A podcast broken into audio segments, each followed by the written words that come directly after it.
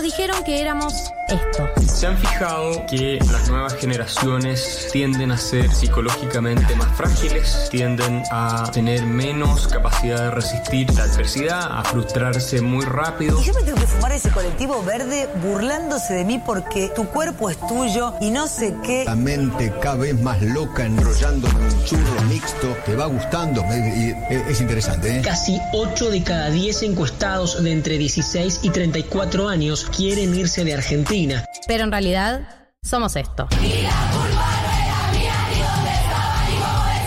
esa educación sentimental que hemos recibido y que es constitutiva de nuestras maneras de responder afectivamente al mundo. Porque le doy un beso, me quiere matar a mí. La homofobia no se acepta en mi país. Miren, esto no es Twitter. Hay reglas, hay sanciones. Yo no pienso ser su víctima. No tengo problema en ser su enemiga y en demostrar insistentemente que para mí lo que le vienen a proponer a la sociedad está mal. Galia Moldavsky, Martín Slipsuk y María del Mar Ramón escriben la agenda de la generación que vino a seguir conquistando derechos. Esto es 1990.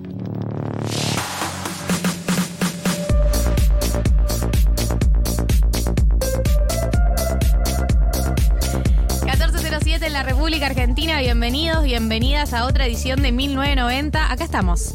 Yo a veces pienso que va a llegar el sábado y no vamos a estar. Como que mm, no va a arrancar el programa, pero arranca.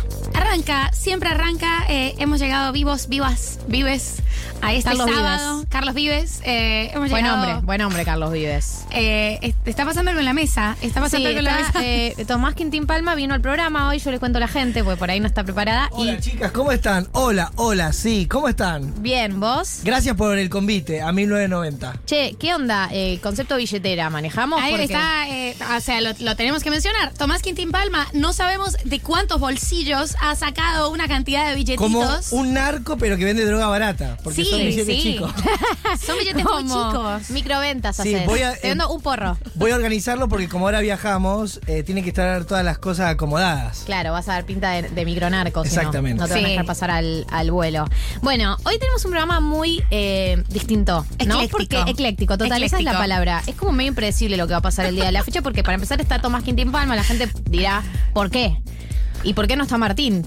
Eh, Porque tiene COVID. Claro, Martín Slipsuk tiene COVID. Yo no tengo algunos síntomas igual, ¿eh? Bueno, pero no tenés el diagnóstico positivo y Es hasta cierto. que no lo tengas no te tenés que aislar. Eh, Martín tiene COVID, Marto tiene COVID, no sé si quería que lo dijéramos, pero lo dijimos, se dijo. Se, tenía que decir, se dijo. Había que dar alguna explicación. Bueno, este sí, eh, viste que hay programas que medio que la juegan por lo bajo. como Martín no pudo venir pues estaba con. Con algunos temas. Para mí, algunos temas familiares. O sea, Ay, algunos temas familiares familiares. funcionan. Nadie y- puede decir nada más. No, no, eso. pero si dejas algunos temas solo, siempre me da dolor de panza y dolor de panza me da cagadera. Como Sí. tengo, tengo ahí un camino. Sí, sí, eh, sí, que me pongo muy nerviosa. Me pongo Muy nerviosa, nerviosa, muy nerviosa. Me pongo Ya- nerviosa. Ya te mandan a laburar con COVID igual. Nada, ¿quién? Pero que virtual vos decís. Eh, No, no, pero te preguntan cómo estás. Digamos, si estás muy tirado, no labures. Pero si tenés COVID. ya- Si más o menos sos funcional, laburá, vago. Sí, sí. Eh, sí, yo he laburado con COVID, de hecho he hecho 1990 con Mirá. COVID desde mi casa, pero por deseo propio. O sea, autoexplotación. Autoexplotar. Nadie me explotó. Nadie me lo pidió. Y es el gran triunfo de la época. Sí, eh, la verdad que sí, es el capitalismo colonizando nuestros cuerpos. Eh, Tomás está acá, además de porque lo invitamos, vino, tuvimos ganas, porque a las 3 de la tarde, tanto Tommy como mm, Mechis se van a ir del programa porque se van a ir de la ciudad de Buenos Aires, porque se van a ir a Córdoba. Fiesta fervor, Gali. Sí. Eh, bueno, eh, hay un montón de cosas sucediendo, así que voy a tener esta, esta compañía. A mi derecha Tomás, a Un mi lujo. izquierda María del Mar, hasta las 3 de la tarde. Una y a partir de las 3 de la tarde se van estas dos personas, me quedo yo, y viene otra persona, que es la querida Juanita Groisman. Sí. Una persona que me causa muchísima Ah, gracia. Gran persona, gran persona, eh, es extremadamente divertida, extremadamente inteligente, Juanita Groisman, eh, de las mejores tuiteras de- del- del mundo mundial, de la Sí. República Argentina. Así es. Y además, ¿cómo cuánto sabe de, de farándula, de chimentos y con qué perspectiva? ¿Con qué perspectiva distinta? perspectiva. Es una Ella, distinta. eh, además de que está muy al tanto de todo lo que tiene que ver con farándula y chimentos, de hecho les spoileo, vamos a hacer hoy, ante el aniversario de Glee, vamos a hacer eh, los mejores covers de Glee. Ella sabe mucho de Glee y yo sé mucho de Glee también y me gustaría saber si del otro lado hay gente que lo ha consumido como lo hemos consumido nosotras, que es como de manera muy patológica, básicamente. Eh, un cast que además terminó mal, todos terminaron peleados y con muchas tragedias internas.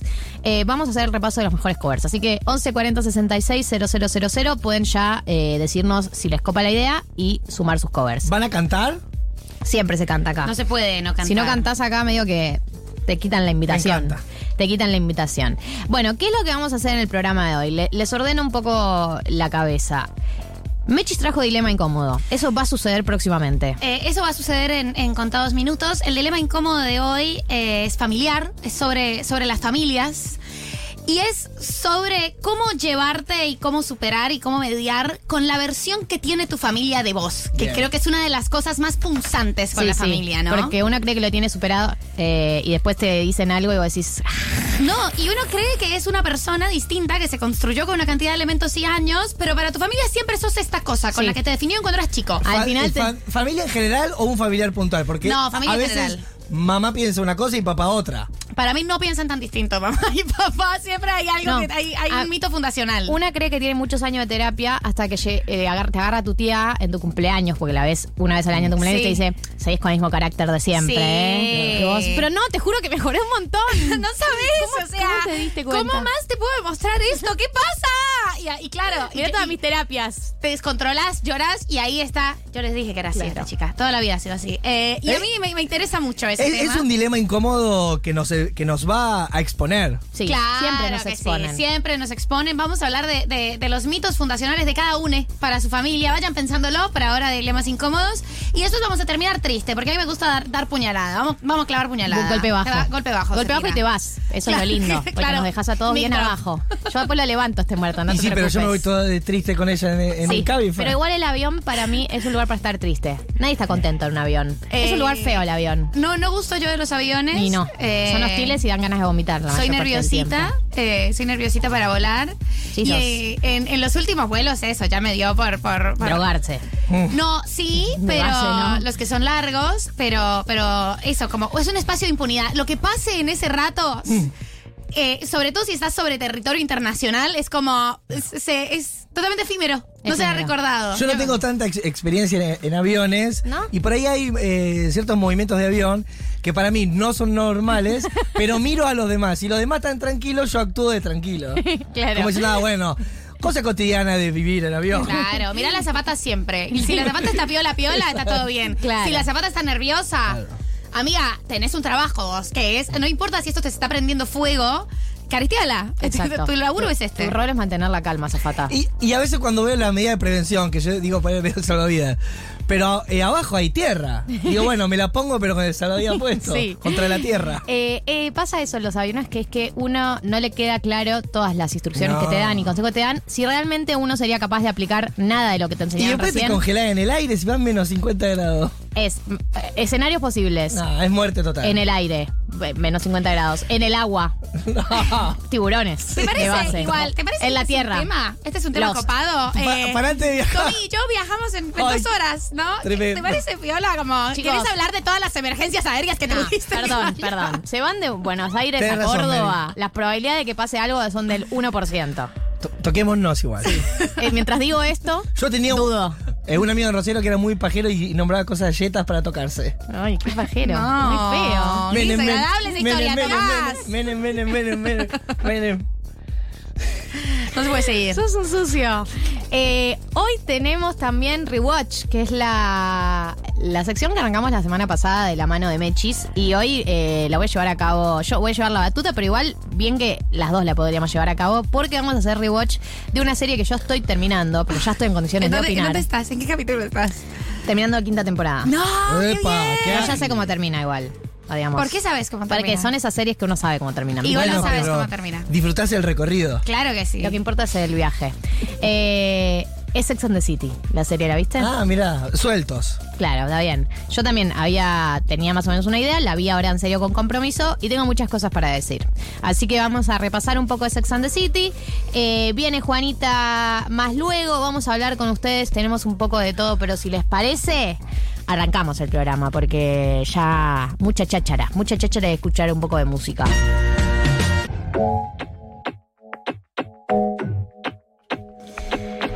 Ahora sí, 14-18 y hay muchas cosas por delante en este programa, así que hay que darle rienda suelta. Es mi muletilla de las últimas semanas. Eh, darle rienda rienda suelta. suelta y todo lo que tiene que ver con. Entonces yo diría, bueno, ahora vamos a darle rienda suelta a todo lo que tiene que ver con los dilemas incómodos. Estos serían todas las muletillas Todas juntas. lanzadas juntas. Todas juntas todas. Dale para él. Anda máquina, nadie te detiene. Eh, esa fue una muletilla tuya también. Sí, pero ya la superé. Y la de güey, menos mal que la superamos. Marta una yo tuvimos que oscura. hacer una intervención. Cuando volví de México decía mucho güey. Ah, Eh, estuvo dos días en México. Estuve eh, 12 días, no dos. Y yo como que me, me fusiono mucho con el pueblo autóctono. Eh, totalmente, totalmente popular, de alma popular, Galia. Moldavsky. Sí. Eh, empezamos con los dilemas incómodos del día de hoy. Le recordamos a toda la audiencia que por favor nos manden sus opiniones y sus 11. dilemas. 40 66 0000. Bueno, eh, eh, yo creo que, que- que compartimos quienes hacemos terapia y quienes no. Quienes hacemos terapia hablamos mayormente de esto en terapia, quienes no lo padecen de distintas formas, pero es esta tensión con la familia, ¿no? Eh, este vínculo, muchísimas veces, en el mejor de los casos, extremadamente amorosa, eh, en el peor de los casos, mezquino, hiriente. Pero siempre tenso. Eh, y no solo con la familia como mamá y papá, sino más bien esto, como tías, tíos, esa familia como Son el segundo tremendas. cordón de la familia. Las tías son tremendas, ¿eh? Las tías son tremendas, las el tías rubro son... tías, qué peligro. El rubro tías para mí debería considerarlo la OMS como un factor de peligro de de desórdenes alimenticios. Factor de riesgo de desórdenes alimenticios. ¿Qué cosas? La publicidad, la cultura, tu tía. Que encarna todo eso, eh, lo sabemos, obviamente, no queremos culparlas, es una cultura gordofóbica y lo que sea, pero Pero sí. se, se padecen las tías. Y aquí hay algo que, que yo he pensado mucho sobre estos vínculos. Volví de Colombia, tuve que ver a toda mi familia intensamente. eh, y siempre me pregunto por qué resulta tan incómodo, ¿no? Más eh, en mi caso personal, voy a ser un poquito autorreferencial con esto. Anda máquina. Eh, porque yo vivo acá hace mucho tiempo también, entonces hay algo de siempre volver, como que, que hay una, hay algo que queda medio congelado y medio estático en el tiempo. Pero creo que le pasa a todo el mundo y creo que una de las cosas que más nos, nos incomodan de nuestros vínculos con la familia es que nos tenemos que encontrar eso, con una versión muy fundacional de quienes fuimos. Y todos nosotros, eh, aquí se ha discutido mucho, en los dilemas incómodos se ha discutido mucho, vos lo has discutido mucho, Gali, sobre qué tanto puede cambiar uno, ¿no? Y, y, cómo uno se esfuerza por cambiar. Pero creo que con, con, con tus amistades y con, con tus vínculos como un poco más contemporáneos hay una lógica de tenés la libertad de demostrar y de ser quien vos has querido ser y no quien fuiste toda la vida. Y esto es lo que te recuerda a la familia. En mi caso, hay un mito fundacional y lo que quiero es que me manden sus mitos fundacionales Me al encanta. 1140 660000. ¿Cuál es tu mito Eh, fundacional? Me encantaría saberlo. En la familia. Mi mito fundacional, me lo recuerdan, ha, ha ido cambiando como todos los mitos fundacionales, es que cuando yo era muy chica, o sea, ni siquiera responsabilidad mía. En Dale. primer lugar, esto. Basta de aclaraciones. Cuando yo era muy chica, yo debía tener cuatro años o algo así, se cuenta, siempre la historia cambia, eh, que yo lloré por un día, dos días. La última vez que se lo escuché a un tío fue una semana entera. Y yo dije, ¿a vos te parece que eso es verosímil Claro, siquiera, pero es tío? como el gran pez, viste que Claro, la- la- el relato de la historia, bueno, se va, va exagerando. mutando, ¿no? Y entonces que yo lloré un día, unas horas, una semana entera, un mes, incluso nadie sabe bien que yo lloré que intensamente. Hay gente que de repente estaba en ese paseo, hay gente que no había nacido y dice, sí, yo me acuerdo, yo me acuerdo de esa vez. Me encanta. Eh, y entonces mi papá ahí fue como tiene, tiene, una, tiene una moraleja. Eh, y trató todo. Yo, obviamente, criada en los 90, se usaba el chirlo, el castigo físico existía para nosotros en los 90. Sí, sí. Se intentó castigo físico, se Lloro. intentó aislamiento, se intentó todo. Y la fábula con la que mi papá contaba esto es, a las dos horas, 12 horas o una semana, yo me di cuenta de que, claro, mi hija era distinta a mi hijo. Y me di cuenta que con María del Mar solo se podía negociar. Entonces tuve que explicarle, pero ya, ya había sido yo maltratada. O sea, ya, ya habían Pero pasado es muchas espectacular, cosas. que claro. Claro. Quedaste como. Y yo quedé para Como la, familia La que hay que negociar. como la, la que hay que negociar, pero además que básicamente como una extorsionadora, ¿entendés? Como una extorsionadora hipersensible y totalmente irracional. Claro, como una, una, una tirana, básicamente. Una tirana, una tirana. eh, y entonces cada vez que yo veo a este conjunto de personas, alguien siempre tira una cosa del tipo, es muy sensible, Mariana, hay que tener cuidado. Ay, no. Porque cuando tenías cuatro años, lloró 12 horas. Y obviamente, claro, eso me da una ira terrible y me hace quedar como una persona muy sensible. Claro, porque me pongo a llorar de la ira, lógicamente. Y alguien dice, si ves, yo le dije, ahora cuánto va a llorar, cuánto Ay, no. van a ser 12 horas. Ese, ese, la profecía La autocumplida. profecía autocumplida del mito fundacional de tu familia. Y eso es extremadamente frustrante porque estas personas, no importa lo que hagas y no importa lo que hayas hecho con tu vida y no importa todo el desarrollo, siempre hay como una deuda que además es muy personal y que es una deuda extremadamente trascendental. Es como el pecado originario. Es el pecado originario, pero además siempre vos querés demostrar que no sos esta persona, que no sos más esta persona, que hiciste mucha terapia, que han pasado más de 20 años, Pasó mucha agua debajo de este puente. Pasó mucha agua debajo de este puente y sin embargo siempre estás condenado otra vez a ese mito fundacional de quién fuiste. Y creo que por eso también tu familia tiene un arma que nadie más tiene y es... Te conoce, conoce esas cosas de vos. Eh, y tiene estas versiones prematuras, eh, silvestres, totalmente sin tocar y sin Incivilizadas. modificarse, incivilizadas eh, de vos. Y eso es un encuentro muy incómodo. Vos tenés un mito fundacional. Yo lo, yo lo he escuchado, el mito fundacional. de ¿Cuál tu es el mío? ¿Cuál es el que escuchaste vos? Gaila de- eh, tiene varios por ahí, varias versiones. ¿Cuál es el que escuchaste vos? El de tu padre. Eh, ¿Cuál? No, decilo, no, no tengo nada que esconder. Que te dijo, este es el momento en el que vos podés decidir qué clase de persona vas a ser. Verdad, que a mí me encanta es ese verdad, diálogo. Es verdad que hay un mito fundacional. Y, y es verdad que me define. bueno, es verdad, me reconoces. Eh, Con- sí, con vamos cuán- con mitos fundacionales, me gusta. ¿Con, cuánto- con cuántos años? Estaba en la primaria alrededor de tercero o cuarto grado. La historia es que yo de chica hacía bullying. Esto es verdad. Eh, yo era muy malvada a esa edad. Hacía co- como hacía bullying a compañeros. También me lo plantaba a, profe- a maestras. O sea, era como una picante. Pero medio, medio pasada de rosca. Eh, y estaba, eso, estaba medio pasada de rosca hasta que un día, eh, si esta es una anécdota que mi tía me la recuerda mucho también, eh, porque pasó con su hija, con mi prima. Sí, sí. Un día hubo una actividad por el Día del Niño, era como en, eh, en- nos hacíamos a un club, que era COAG, pero era como en una edificio en capital y había en todos los pisos una, un juego distinto. Fuimos con mi. Yo voy por- con dos amigas y la mandan a mi prima para que esté conmigo, digamos, va sola, en plan, eh, va a estar con ella en el día. Y yo estaba con mis dos amigas y no quería estar con mi prima. Entonces, durante todo el día, en la actividad, eh, me escapé de ella. O sea, mi prima iba donde estaba yo, yo me escapaba, iba, iba al tercer piso, yo me iba al cuarto, y así me escapé de ella toda la tarde y mi prima estuvo sola. Todo ese día llorando, buscándome. Entonces yo ese día salgo de la actividad, bueno, mi prima cuenta esto que había pasado, nos pasa a buscar mi papá. Eh, Mala, pero también ágil. Porque te, Siempre fui viva, Siempre ágil, mala y viva. Vivaracha.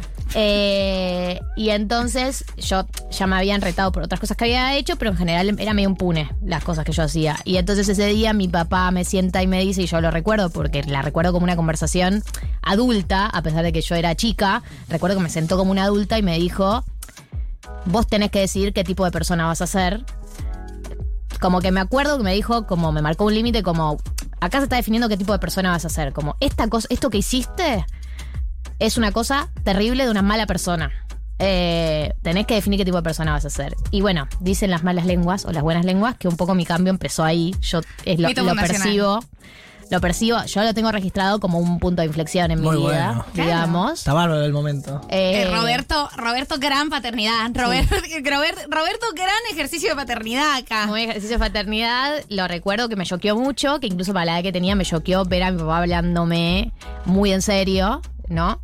Y, y bueno, desde ahí, como yo lo vivo, mi propio mito fundacional es que yo lucho contra mi maldad día tras día, o sea, Qué paja. yo, me, eh, por ejemplo, por elo- por- a mí me vas a escuchar mucho decir lo importante es ser buena persona, o decir me gustan las buenas personas. Porque estás trabajando con Porque vos. siento que todos los días de mi vida intento ser una buena persona porque creo que hay una maldad originaria que está ahí. Y ese es, ese es mi, mi mito fundacional con el que yo voy por la vida. Por eso también me atraen mucho las buenas personas. Cuando veo una buena persona necesito estar cerca. eh, me gusta ser amiga de buenas personas. Me fascina. Para, para ver si te pasa lo que te pasó con el güey.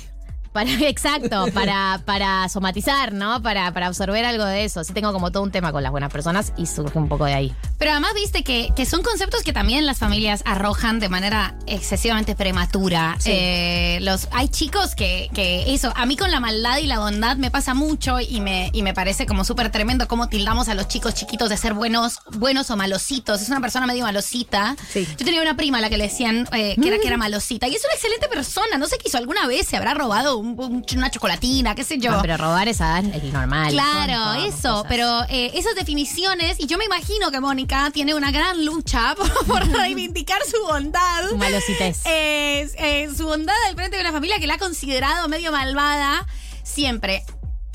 Con esto creo dos cosas. Eh, aquí nos empiezan a, a llegar mensajes. A Sí, mí siempre me recuerdan que yo no paraba de llorar cuando era un bebé. Hoy en día soy un témpano. Destruyeron mi capacidad emocional. Con eso dos cosas, claro. Sí. Lo primero, eh, cómo esto te talla. O sea, si, si sos TIE, eh, ten cuidado con esa clase de definiciones. Somos una generación nueva. eh, La famosa generación de cristal. Estamos, claro, tenés, no sé, esas definiciones no, no, no vale la pena hacerlas de manera tan prematura. Pero con respecto a la familia y a tener que encontrarte con estas versiones, para mí y lo mejor que, he logrado yo en la vida con, esta clase de, situaciones muy tensas que sé que la gente padece un montón y que sufre un montón es, no hay que tomárselo en serio.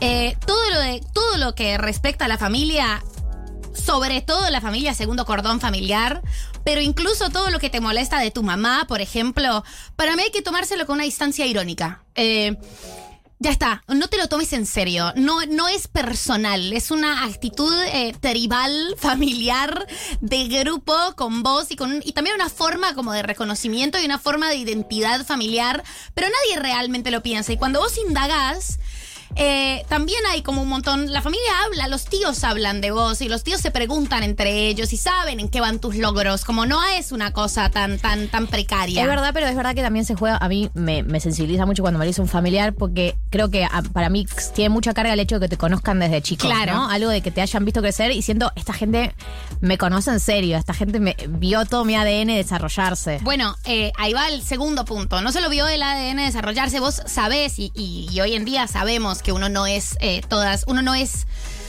todas sus versiones, ¿no? Uno tiene cosas, hay un temperamento originario, pero hay un montón de cosas que se van cambiando y que se van modificando con los años. Por eso también eso, nos sentimos tan cómodos con, con, con amigues. Eh, son personas a las que hemos elegido en versiones con las que nos sentimos más cómodas de nosotros mismos. Pero también hay algo muy bello en esta tragedia que vos decís eh, y, que, y que es realmente incómodo, pero que tiene un trasfondo hermoso y es esas versiones de vos finalmente están en, en- en- en vía de extinción. O sea, esa gente va a morir, esa gente mayor que vos, y se va a perder una narración de vos mismo que a vos te hace sentir avergonzado ahora y que, que te hace sufrir un montón, pero que finalmente es una versión de vos que no tiene por qué ser incompatible con lo que lograste hoy en día. Y para mí ese, ese reconocimiento como de esta gente conoce cosas eh, que a veces yo ni siquiera recuerdo. Yo no recuerdo la historia de haber llorado todos esos días. Pero hay algo de Me encanta la eso. Son- Son días, Jule, el horas, gran nadie lo pez sabe. lloró cinco días e inundó días. la habitación. sea, estoy segura de eso. A mi tío seguramente ya piensa que fue un año entero. Fue un año entero sin llorar. A mí me pasa cuando aparece algún por ahí síntoma de la familia, me gusta como disfrutarlo. Eh, ponerle, no sé, voy con mi viejo a comer y veo que aparece tal síntoma y, me- y empiezo a reírme en, en vez de padecerlo y decir, ah, mirá, acá apareció. Y cuando lo reconozco en mí, también trato de reírme de eso, decir, mirá cómo está, cómo quiere operar este síntoma que llevo dentro. Bueno, sí, yo ah, creo que hay algo que también me pasa más con el paso de los años, ¿no? Que es que uno se va amigando también con alguna de esas cosas. Eh, al principio eran como una carga muy grande, ¿no? Tipo, no quiero ir allá. Y, y después en algún punto uno se, se reencuentra en un lugar más amigable con esas cosas. Eh, como, sí, que, que se mira, las mira con más cariño en algún lugar. Las mira con más cariño porque pasó un tiempo, pasaron unos años ya a nuestras edades. Sí, y, eh, también hay un periodo de destrucción de eso. Claro. Y luego como una Y reconciliación. una reivindicación, una Exacto. reconciliación y una sensación de que esto no es tan permanente, que la mirada de esas personas sobre vos y que la sentencia que esas personas hicieron sobre vos no es permanente, ¿no?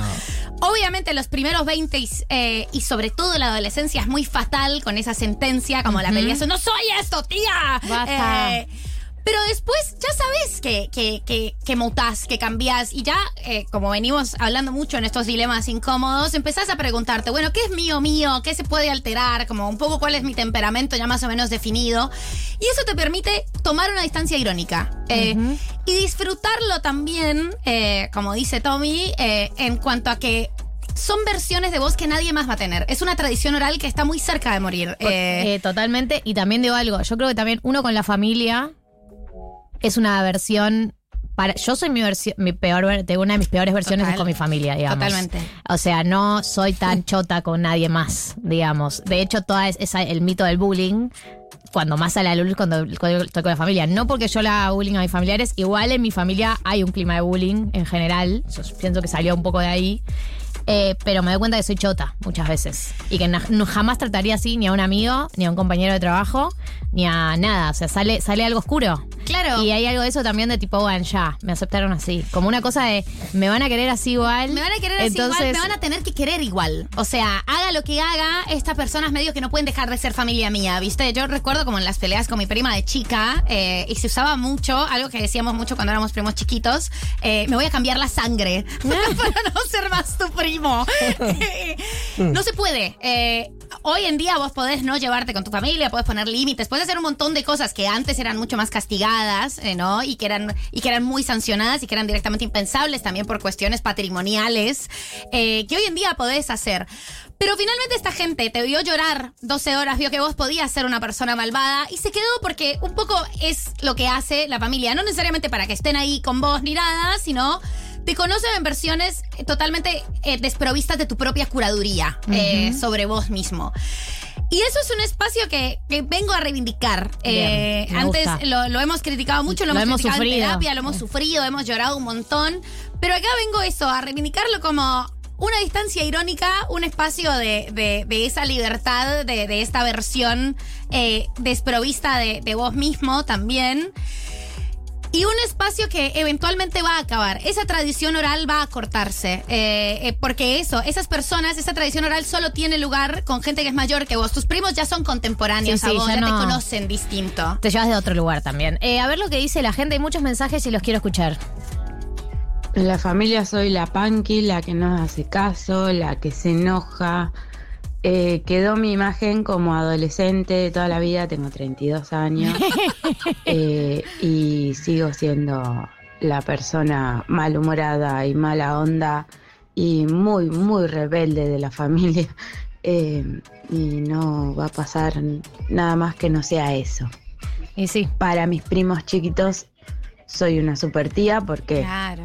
me siguen viendo como un adolescente, pero para los grandes no soy un adulto, soy sigo siendo un adolescente. Bien, me encanta. Me encantan escucharlos. Hay mensajes que llegaron acá por WhatsApp. Por ejemplo, acá nos dicen, ay, qué estrés esta columna. Toda mi terapia recién ahora me la estoy sacando de encima. En mi casa soy un desastre y, abro comillas, muy problemática.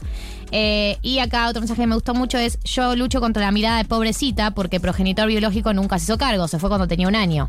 Siento que cargo con una mirada de lástima todo el tiempo y es algo que trato de sacarme encima todo el tiempo también. Claro, me imagino, debe haber como una mirada medio, medio de lástima, como, ay, Y por eso. a- eh, papá a- la abandonó. eh, a veces está bueno cuando, no sé, cuando viajas o cuando estás con personas nuevas por primera vez, que vos decís, ay, qué lindo, no saben nada. No, no Empezar saben- de cero. Claro, pero además eso, eh, te, te cargas tanto con estas versiones eh, de vos que, que van caducando eso. Uno sí puede mejorar y cambiar como persona. eh, que sentís como, que sentís que vas a hacer eso toda la vida. Y no, la gente te quiere, pues sos una persona funcional y competente. Como no sos lo que, no, no sos esa persona que lloró y, y esa niña abandónica de su prima. Sí no soy. sos eso. Sí soy. eh, y por eso podés sostener otros vínculos. Como también a veces Por hay que no apoyarse estás un poco en más en la este mundo. evidencia. Claro, hay que apoyarse en la evidencia de tus pares y la gente que te quiere hoy en día. E incluso esa gente chota y tus tías malas también te quieren, a pesar Obvio de lo chota quieren. que fuiste. Les encanta vincularse desde ahí. A ver lo que dice la gente. Hola, noventeres. Hola. A mí me pasa que no pude estudiar porque tenía que pagar el alquiler y no podía estudiar y trabajar al mismo tiempo. Y además, cuando estaba desempleada, mi familia me comentaba de ofertas laborales que siempre tenían que ver con el servicio a otros y mal pagas. Niñera, por ejemplo, y, y camarera, a full. Y, y es un garrón porque soy muy buena con los chicos, pero, pero no me gusta hacerlo para trabajar. Eh, es- re. mm, es, es- feo cuando tu familia no te tiene fe, ¿no? Como.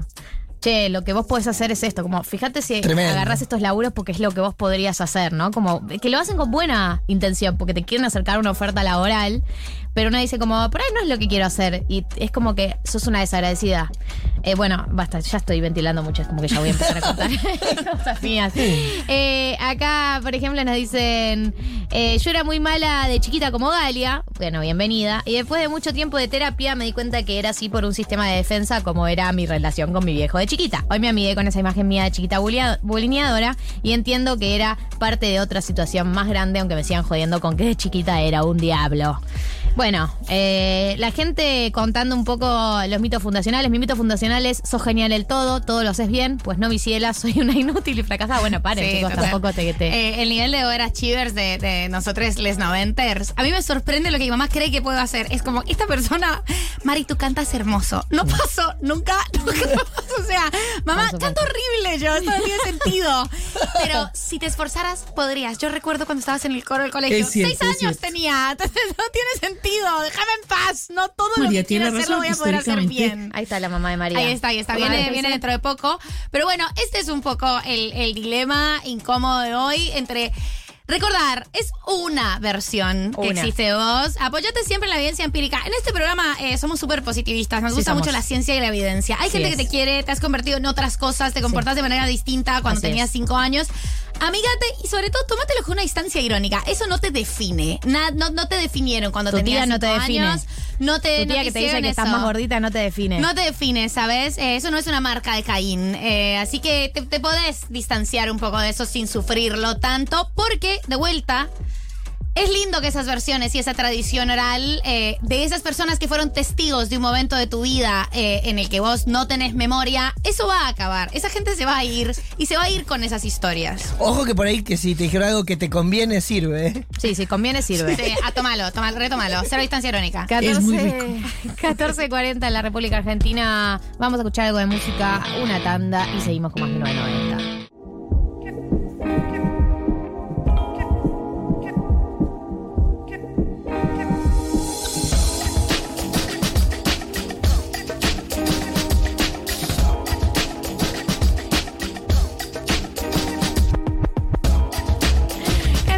¿14.47? ¿También el- los cafés? No están bien. No. Porque vino con leche. Pero el- el- nosotros tomamos con leche. Pero acá. vos me dijiste a- americano. Claro. El americano eh, tiene leche para el señor que hizo eso. Claro, no. Eh, pero está bien, no, se- no te preocupes, Tommy, yo me lo Se tomo. equivocó el señor. Sí, está perfecto, no te preocupes. ¿Querés probarlo? Porque por ahí parece leche, pero no es. Y estoy bastante segura de que, de que, de que- de que es leche. ¡Ay, quedé Eh, mal! No quedaste mal, no es tu No, culpa que el quedaste señor haya interpretado que perfecto, no te americano. Bueno, ¿alguien quiere un americano acá? Bueno, yo me lo tomo. Si no, no, no, no- sos capaz de no tomarlo. Digamos, Eh, no es que prefiero sos no, capaz. prefiero no, no, vas no a me no gusta mucho el tomarlo. café, el café con leche, perdón. Ca- eh, ya llegó Juanita de Roisman, en minutos va a entrar eh, al aire en 1990, pero antes eh, de eso, vamos a entrar en el rewatch del día de la fecha. Primero de todo, quiero saber quiénes de acá vieron Sex and the City. 11 40 66 000. Por quiénes acá me refiero, los que estamos al aire, los que están escuchando, todas las personas, porque este programa no es solo los que estamos al aire, son ustedes también, oyentes. Ustedes también forman parte de esto. Así que 11 40 66 000. ¿Quiénes la vieron? Punto A. Punto B, de acá, Mechis y capítulos Vi capítulo, sueltos. tú lo suelto porque en un momento lo, eh, los daban en la madrugada fácil. ¿Sí? ¿En Eh, qué? Estaban ¿En- en la televisión. Yo me recuerdo de, de estar colgado en madrugadas y verlo. ¿Y te gustaba? Sí, obvio. Y sí, porque es eh, una serie para pasar el rato, como decimos con María, una serie para mirar con el celular. Digamos, no para mirar desde el celular, Y sino yo para la mirar veía con el celular al A lado. mí me da mucha pena con vos. Yo nunca dije que era una serie para mirar con el celular. No, la categoría existe, no la usaste para Sex and the Ah, City. no, no la usé para ¿Vos Sex and City la ves en- eh, como en serio? Hoy en día no, pero la vi mucho en serio. Es que la vi un montón. Yo la veo con el serio. celular. Yo la veía. Mientras lavo los platos. Yo la veía cuando era chico y recuerdo como eh, verla como para sacar trucos para conocer a las chicas. Ay, qué tarado. Ay, Tommy, re parecida a tu vida a Nueva York. Eh, todo, todo me llamo Manhattan, Manhattan 100%. ¿Entendés? Y así estoy ahora. Así me fue. Eh, bueno, Esto me expuso más que los dilemas incómodos. No ¿Qué? Todo te expone todas las secciones. No hay ninguna sección. ¿Qué es este te- programa? ¿Qué es este programa donde tenés que estar expuesto todo el tiempo? Eh, mira, en los dilemas no te expusiste nada, estuviste chito la boca. Nunca te he visto tan callado en mi historia de escucharte en la radio. Mm. Pero bueno, volviendo a Sex and the City, eran eh, solteros, neoyorquinos, que daban Bueno. vueltas por ahí y uno fantaseaba. claro, Claro. voy a sacar mucho tip de acá. Así voy a ser de adulto. Poca desnudez. ha- Poca eh, desnudez. Había que. Con Samantha es la única que se muestra. Yo me acuerdo más me daba desnuda. bronca eso. Sí. Vos ahí Ansiedad. como. No. Menem, Menem, Menem. Quería más, más piel. A ver, vamos a contar para la gente que no la vio de qué se trata Sex and the City. Eh, cuatro mujeres solteras neoyorquinas que viven eh, increíblemente. eh, a ver, es como que no se entiende bien, eh, como pasaba en muchas series de esa época, cuánta guita ganan. ¿De Sí sabemos viven? que Samantha, son cuatro mujeres, son Samantha, Carrie, Charlotte y Miranda. Carrie es la protagonista, que es Sarah Jessica Parker. Tenemos a Charlotte, que es eh, la Susanita del grupo. Cada una tiene un rol muy estereotipado, que este es el primer punto, pero bueno, vamos a ir. Eh, Samantha, eh, sabemos que trabaja de relaciones públicas, es como publicista y que le va muy bien. Sí. Carrie es columnista de un diario. Un- un- una vez a la semana. 15 lucas acá ganás por eso. O sea, So- sobre sexo era, ¿no? sí, sobre Sí. sexo y vínculos y vive de eso. ¿Vive de eso? Es una que eso es lo más delirante de la no, serie. no, ¿un de qué viven? ¿Hicieron un bailando en el 2008? No, Sí. no, es un de qué viven. es Hoy un de haría, qué viven. hoy haría podcast. Sí, sí, sí, sí. sí. Sí. Eh, bueno, de hecho, no. En, en Él el- hace podcast, hace Bueno, podcast. Tampoco se vive de hacer un podcast. eh. Tampoco. De hecho, per- probablemente pierdas plata si haces un podcast. Eh, Miranda es abogada, sabemos que le da muy bien también. Y eh, Charlotte eh, labura en una galería de arte, después en un momento deja y bueno. Igual sabés de lo que vienen, ¿verdad? De actuar en Sex and the City. No te puedo creer, boludo. Posta. Insólito. Bueno, este grupo de cuatro amigas, eh, básicamente cada capítulo se habla de otro dilema con hombres, porque además es una serie profundamente heterosexual. Salvo por Samantha, que tiene una relación con una mujer en una etapa de la serie. Que es Con- nada más. nada más y nada menos que con la actriz Sonia Braga. Sonia Braga, la actriz Sonia Braga, eh, hermoso. Que la hablamos acá eh, Sí. con Mati. De hecho, cuando la vi dije, ¡ay, Sonia Braga! ¡Es Sonia Braga! Yo la hablé en el programa. Bueno, eh, pero es profundamente heterosexual y una serie en donde el 95% de las conversaciones que tienen entre ellas, que se juntan todo el tiempo a branchear o a cenar o a tomar tragos, es sobre sus dilemas con el hombre de turno o el no hombre de turno o lo que sea que está pasando. Pensemos que no había eh, aplicaciones de citas. No, no había. No había. Porque estás viendo una serie donde no hay Tinder, No hay nada. no hay Había, Instagram. eh, se usaba mucho la, blande- la blind date, había citas ciegas. No, y se levantaba mucho en bares. Sí, que es algo que una va a la vida, porque uno vio esta serie de chicos, va a un bar y dice, hoy es la mía. Y en el bar nadie te habla. Cada uno va con su grupo de amigos y nadie quiere hablar con vos. Así que vos tampoco querés hablar con extraños en bares. Y no Eh, porque tenés el celular encima. eh, que es el mejor extraño para hablar. El mejor amigo, sí. A ver, entonces, la serie tiene como premisa eso: cuatro mujeres en Nueva York, eh, independientes, solteras, salvo por momentos, pero que van desarrollándose a lo largo de sus treintas. Porque eso también para mí, bueno, voy a ir por los puntos. Punto número uno: cada una de las mujeres de este grupo cumple un rol recontra estereotipado, que tiene una función que sea estereotipado, ¿no? Que es representar como visiones de la vida, ¿no? Tenés Charlotte, que es la Susanita, tenés a Samantha, que es la de me cojo a todos y no me involucro sentimentalmente con nadie, tenés a Miranda, que es la que es como mm, más resentida con los chabones, como plan, los, chabon- los hombres son una mierda y nunca te enganches con nadie. ¿Cuál de las Sex and the City son? Y eh, que es el típico, terminar una encuesta de quién sos The Sex and the City. ¿Vos quién sos? Samantha, no sé, más Samantha. La cara de. ¿Por qué me ves Samantha? Y Galia se tiró para atrás. Sí, pero porque sos independiente, te va bien, tenés levante, Sentí sos que, es, linda. sentí que es tu tía diciéndote lo que sos. Claro. Bueno, vos, Tía, vos te sentís una eh, Carrie, no sos una Carrie, no, sos una es Charlotte y no sos una no, es, Miranda. es verdad que estoy un poco más cerca de Samantha. Sí. Podría ser, No, pero no sos una Samantha, estás cerca de Samantha, nadie Está es. claro, claro, como eh, imagínate el plano cartesiano, como Claro. o sea, estás un poco más eh, left Samantha. ¿Gali? Carrie es la más neurótica, yo me siento muy Carrie por Más el Carrie. nivel de Tiene neurosis. momentos, tiene momentos. eh, y es la más normal también, Carrie, hay que decirlo en términos de no está tan estereotipado en ningún rol tan particular. Es como que ella es medio mediadora entre todas, ¿no? Sí. Eso es un punto. Para mí, el rol de. A ver, uno puede decir, nadie es tan así. Ni nadie, nadie que es Susanita es tan Susanita como Charlotte. Ni nadie que es eh, liberada sexualmente es tan liberada sexualmente como Samantha. Ni, digo, todo está llevado al extremo. que ah, te puede llamar la atención porque hoy en día estamos acostumbrados a series hashtag más complejas, eh, pero me parece que en ese, en ese lugar y momento cumple un rol determinado de cada uno. O sea, un estereotipo que es, eh, te- hay una situación por cada capítulo y cada Carrie- una presenta un punto de vista sobre esa situación. Carrie se autodenominaba antropóloga sexual. Sí. Es verdad, ¿lo lo googleaste recién? ¿Te acordás de cuando No era chico? No, pero no puedo dialogar. Quedo como un pajero. No, está bien, está bien, podés, podés. Podés, y es verdad que ella se denomina antropóloga sexual. Eh, eso por un lado, eso me pareció algo llamativo que igual entiendo lo que tiene la serie. Dos, hay algo que también está eh, muy presente y que mm, me parece interesante que es eh, una B, una. No sé, yo creo que la, la Sex and the City más moderna es Girls. Si bien Sex and the City son más grandes porque Girls tienen 20s y Sex and the City tienen 30s, algo que me gustó mucho de la serie es que tienen 30s, no tienen 20s. Y no es lo mismo lidiar con la soltería, con los proyectos de futuro, etcétera, teniendo 35 años. Digo, me pareció muy novedoso que sean mujeres solteras, la mayoría son solteras, eh, durante gran parte de la serie, a los 35 años. Digo, como que hoy en día, 35 años, eh, la carga esa sigue existiendo. Digo, como que ya laburaron el tema de la carga de no tener un proyecto de familia o de pareja o etcétera.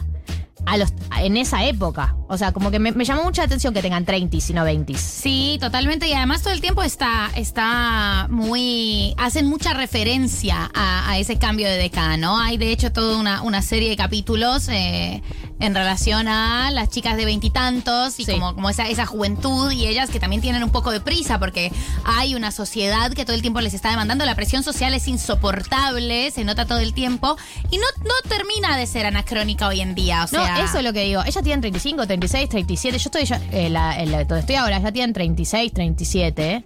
Y ¿Congelan óvulos en Sex and the City?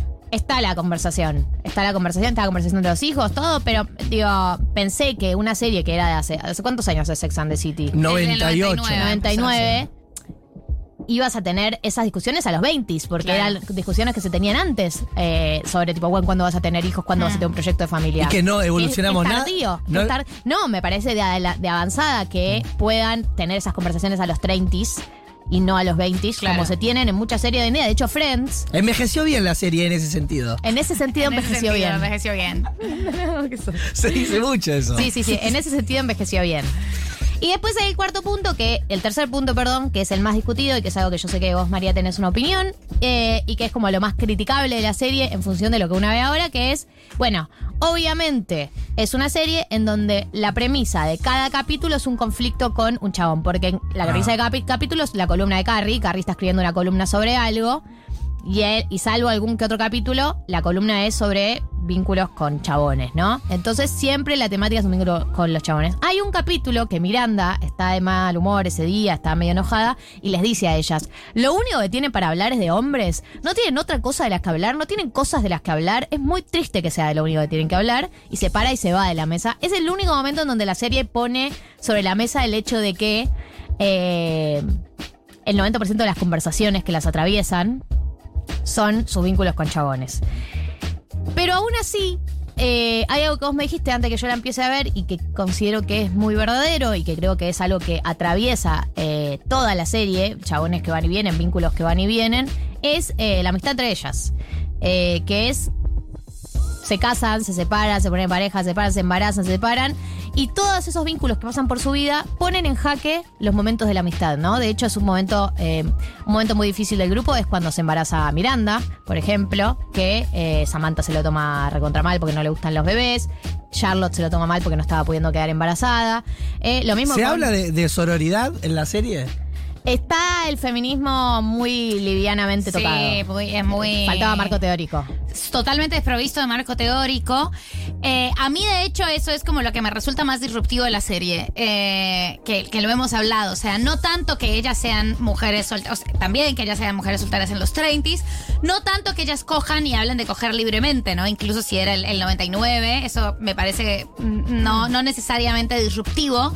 Eh, sino que ellas eh, plantean un quiebre material eh, simbólico y afectivo con sus familias. Como, y, y- realmente encarnan ese rol para ellas. O sea, se apoyan en una cantidad de dimensiones que para mí no se había visto en las amistades de mujeres eh, en la televisión y sobre todo de mujeres grandes. Como ellas sí plantean ser un proyecto alternativo para esta obligación de la pareja como forma de, porvenir, ¿no? Y como garantía de futuro. Y eso se ve cuando muere la mamá de Miranda, en un momento cuando Carrie se queda sin plata, el capítulo de la plata es súper interesante, como bueno, se prestan o no se prestan plata entre ellas, como hay una cosa ahí de, de, de cómo ellas pueden garantizar el porvenir. Y para mí eso es lo que realmente es disruptivo de, de la serie. La familia de ellas aparece como un factor de conflicto, pero muy por los lados. Sí, la Eh, familia son ellas. Ellas son su propia. ellas son su propia cuatro. familia y tienen un montón de, de conflictos así. A vos te gustaba mucho también, que era algo que hablábamos, cómo se iban armando como las alianzas, incluso Sí, ellas la- cuatro, los pero, microvínculos. pero los microvínculos dentro de su, su vínculo principal. Sí.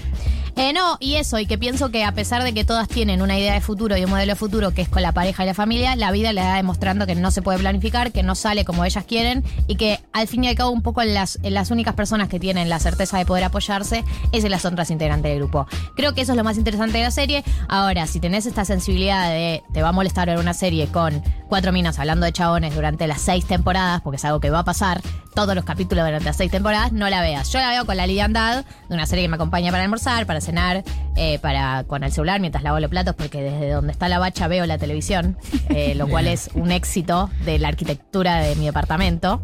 Eh, para verla con esa liviandad, para mí está muy bien, tiene cosas muy destacables y es muy buena compañía. Eh, Si si me- viste Girls, decís ¿Quién es la, la Lena Dunham de Sex and the City? Carrie. Ah, Carrie. La diferencia es que Ah, no sabía. No, pero ella no es la escritora. Ah, eh, eh, eso te decía. Carrie es la escritora. De la serie no. Ah, vos decís la Elena Dunham. Yo pensé que decías el personaje. autora. La Elena Dunham. creadora. La creadora. La No autora. sé, tiene unas Eh, es un hablando de chabón. un libro. ¿Es Sí, un está tipo? en un tipo, pero está basado en un libro, en unas columnas de, Es un sexo. El que, la El que la, re- el que la, la pasó a la ficción, el que la adapta. Y por eso capaz eh, puso muchos eh, chabones. el Está tipo. basado en columnas eh, de una mina que, existe que, que existe en la vida real que escribía sobre esto. Tengo una pregunta para hacerles. Sí, por supuesto. Si nuestros amigos Sí. son nuestra familia, Sí. En un futuro, cuando seamos viejitos, Es una pregunta que nos hacemos mucho. ¿serán incondicionales? Porque a, a veces el familiar. Nos hicimos otra pregunta. Sí, en un dilema incómodo. Lo fue, lo fue. A veces el familiar se quiere matar, pero te ayuda porque es familiar. Sí. Y te limpia de ponerle la caca. Sí, sí, sí, es la pregunta que nos hacemos Eso- todos. Me dice, María, ¿me va a limpiar la cola? ¿Cuánto será? ¿Cuánto será la incondicionalidad?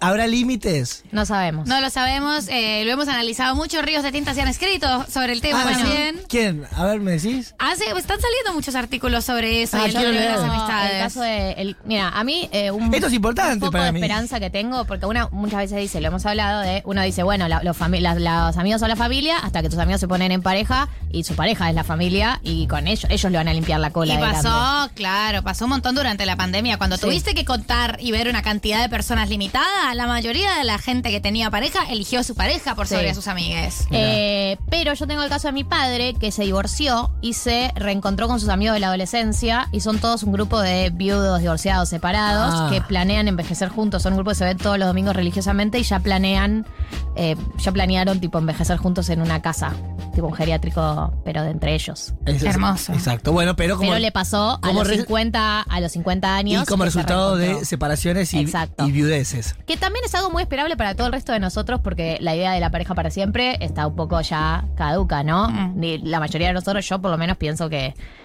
probablemente tenga varias parejas a lo largo de la vida. En algún momento me voy a separar. Yo cada vez que me enamoré fue la última vez. Y ¿No fueron pensás cuatro. que te vas a volver a enamorar? Esperemos que sí, Sí, uno nunca puede. pero más adelante. ahora estoy bien. Nos alegra Es linda. muchísimo. Tom. Es lindo Gracias. no estar enamorado de estar bien. Es una linda sensación. ¡Uy, no! Increíble. Sí. No la sentí hace una banda de años. Mejor sensación del mundo. Es increíble. Muchísimo mejor que estar enamorado. Es rarísima. No, no, no, no. No lo he experimentado hace años. No extrañar a alguien es tremendo. Sí, es muy lindo eso. Muy loco. Te, te felicito y te acompaño en ese Gracias. sentimiento, hermano. Gracias, chicas. Ya les va a tocar, ey, tranqui. 1503. ¿Escuchamos música? 990. 990. El motivo para bajarte del auto media hora después. 15 y 11 eh, en minutos sigue 1990 acompañada con eh, mi nueva acompañante que ahora la vamos a presentar. Pero antes eh, de meternos en todo lo que queda del programa, yo les quiero decir que estamos en una etapa en donde eh, las inversiones están un poco mm, impredecibles por todo lo que pasó por el Bitcoin, por todas las dudas que generan y por ese motivo siempre podemos volver a las inversiones que conocemos y que son más predecibles. Hoy no está Marto para explicárselos, pero ustedes saben que yo he aprendido mucho en este tiempo y me considero ya una voz autorizada.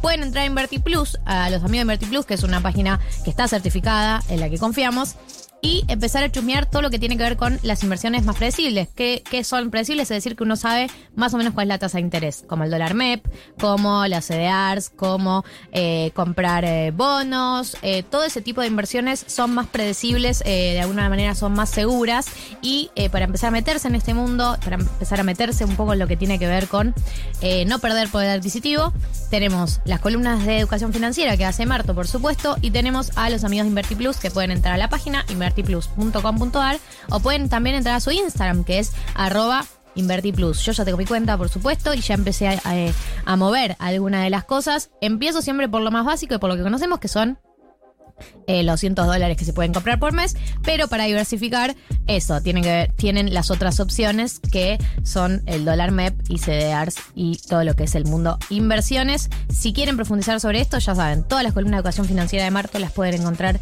en Spotify. Y para más información, la semana que viene vuelve nuestro amigo y seguimos profundizando sobre el tema.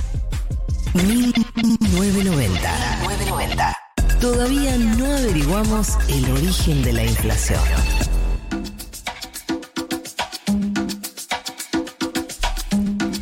Ahora sí, eh, estoy en condiciones de presentarles a la que va a ser eh, mi co-host o mi compañera o mi co-conductora durante los próximos 47 minutos, que es Juanita Groisman. Bienvenida a mi 990. ¿Cómo estás?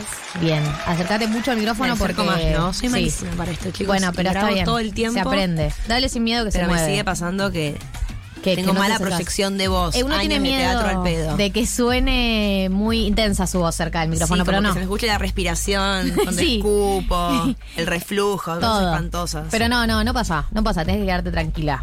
Eh, bueno, Juanita es periodista y yo te leo mucho. Eh, muchos acá probablemente también te sigan porque sos una persona con muchos seguidores. Es una, eh, hoy en día es una característica, una virtud de los ¿Qué seres sos? Tengo seguidores. Sí, sí tengo. Disculpame. Pero por algo debe ser, por algo, algo debe haber hecho para tener tantos seguidores. Eh, una de tus áreas tiene que ver con eh, la farándula. Para mí igual eso suena analista en general de lo que tiene que ver con fenómenos culturales. Tenés una, una perspectiva siempre muy interesante. Y me nombrabas algo que me pareció espectacular para que hablemos hoy, que es el aniversario de Glee. Increíble. Me Eh. puso muy contenta la invitación y muy contenta de poder hablar de algo que no sea chimentos. Eh, bien, Porque bueno. amo los chimentos, me encantan, son mi vida, me dan de comer.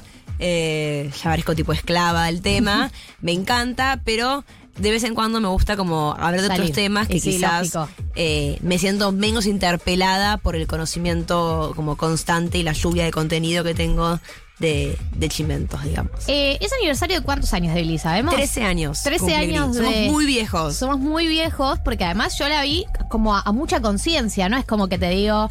em, chiquititas, que era como las repeticiones, y que, bueno, en la memoria ahí medio borrosa. Glee era persona consciente, no sé si me bajaba torrents, o sea... En Cuevana la veía yo, porque por lo menos en esta época no ubicaba mucho Torrent.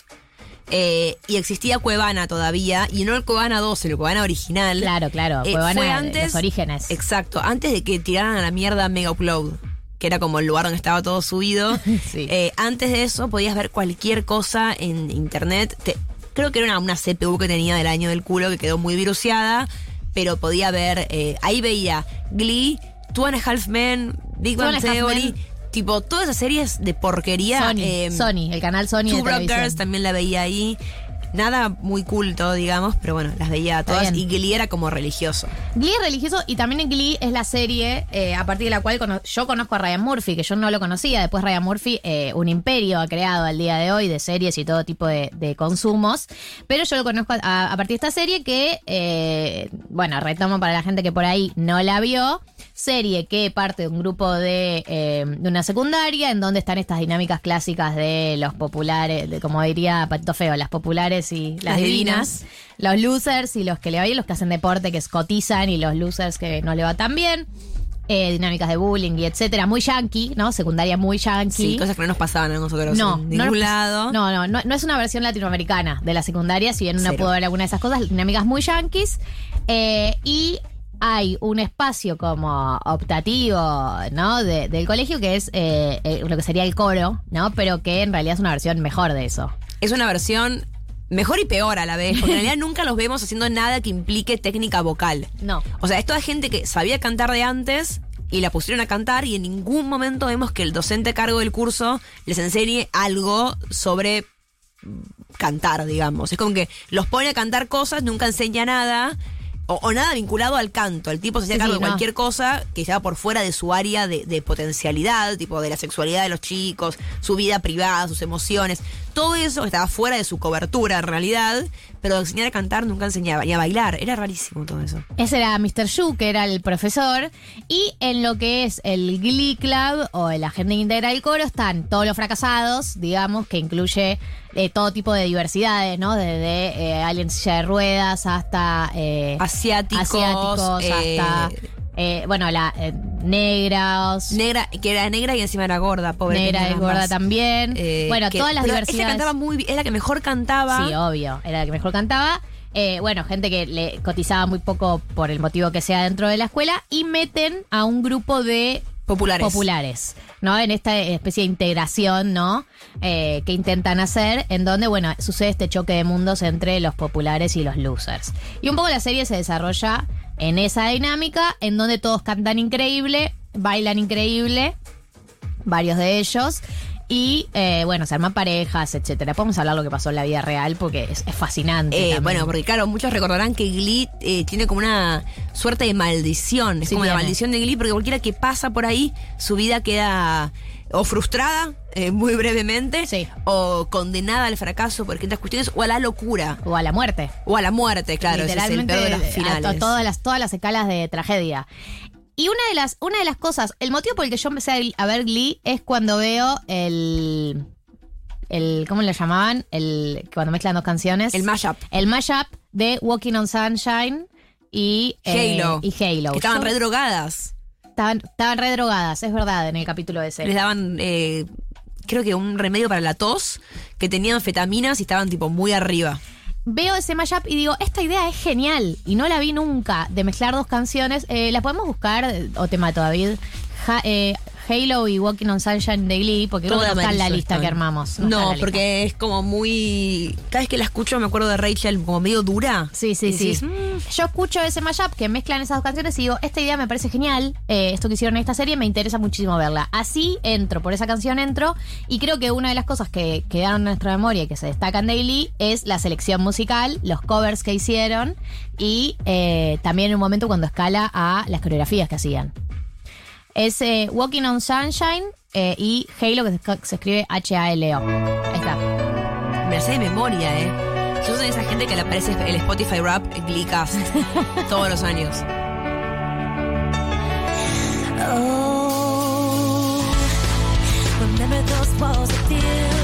Esta es Halo de Beyoncé. En versión de Beyoncé. Eh, yo voy a ser muy honesta lo que voy a decir, voy a ser condenada por toda la comunidad eh, de cultura pop de Argentina. Yo conocí Halo por esta versión. Hay hay un montón de canciones que yo ubicaba de Glee. Mal, es muy parecido a lo que me pasaba con Cat Stevens, que conocí tipo la canción más conocida de él por Casi Ángeles. Cla- bueno, Casi Ángeles tuvo toda una etapa de. De tipo rock, como Bueno, rock de padre. Usaron rock de padre, usaron Girán en una canción. Exacto. eh, en un capítulo y fue como eh, Girán meets Chris Morena. Ahí va. Sí, sí.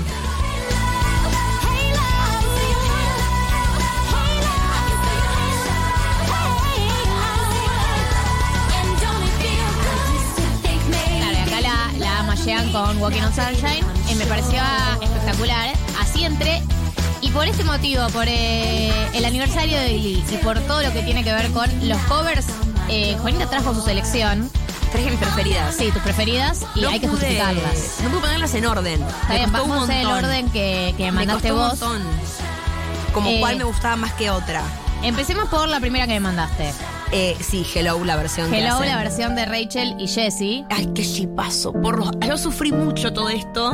Ellos porque- habían estado juntos en Despertar de Primavera, Oh. la versión del el musical, versión Hollywood. Que llegó acá a Argentina. Con Flor Otero y Ferdente. Y ¿Flor sí. Otero fue- era? Era Flor- siempre Florotero. Y Ferdente. En general es Florotero. Eh, con Cris Morena, que. Esto es un dato que no le importa a nadie más que a mí.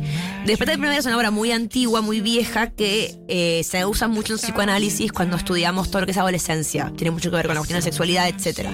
Y el personaje más importante de la obra, para lo que es el estudio psicoanalítico de la obra, es como el enmascarado, que es como el que tiene la verdad sobre el sexo, bla, bla, bla, bla.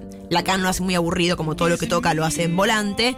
Pero en la versión que trajo Cris Morena, no parece el enmascarado. El que es todos los psicoanalistas que están como indignados, tipo, no, arruinó la obra, no sé Le qué. Y recortaste a, lo a más nadie le importó un culo porque fue un éxito la obra. Pero yo gusta, me encantaba la pareja de Rachel y de Jessie. Y estaba como muy intrigada porque a la vez me gustaba mucho el romance de Rachel y Finn. Yo empecé a ver Glee cuando ten- estaba en primer año del secundario. Entonces, como que uno proyectaba mucho. en Eso, tipo, la "Ay, proyección era total. me va a pasar eso. Yo no, no no sabía cantar, no sabía hacer nada. Nadie gustaba de mí, era como cualquiera. Pero yo sentía que podía ser como Rachel. Eh, esta canción que además es de Lionel Richie, que esto es lo que hacía Glee. Glee agarraba artistas que nadie de nuestra edad iba a escuchar jamás, que es como por ejemplo Lionel Richie, y vos de repente te encontrabas escuchando Hello, eh, cantándola con toda la pasión. Y que la gente se indignaba también. Tipo, ¿cómo les gusta más la versión que hacen estos boludos que la de Lionel Richie? Bueno, me lamento por Lionel Richie. Sí, boludo. No va a sufrir su billetera porque De hecho, 20 debe haber- púberes escuchemos la versión de Glee.